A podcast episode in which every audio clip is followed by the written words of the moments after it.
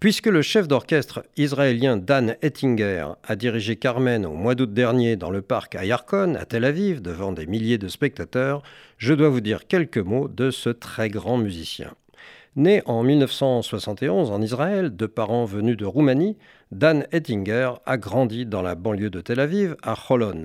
C'est à la célèbre Haute École pour les Arts Thelma Yellin, à Tel Aviv, que Dan Ettinger a fait sa formation musicale.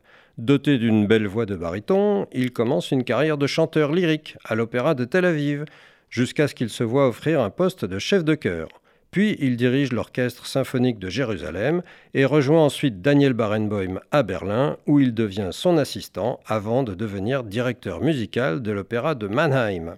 Il revient ensuite à Tel Aviv comme directeur musical de l'Opéra d'Israël et prend ensuite le poste de chef d'orchestre principal de l'Orchestre philharmonique de Stuttgart. Il occupera ce poste jusqu'à l'année 2023, où il deviendra directeur musical de l'Opéra de Naples, le célèbre théâtre San Carlo. Dan Ettinger est un peu une star parmi les chefs d'orchestre se produisant à l'Opéra de Tel Aviv. C'est ainsi qu'il a été choisi pour diriger l'Opéra de Bizet, Carmen, en public l'été dernier, et dont nous entendons un extrait.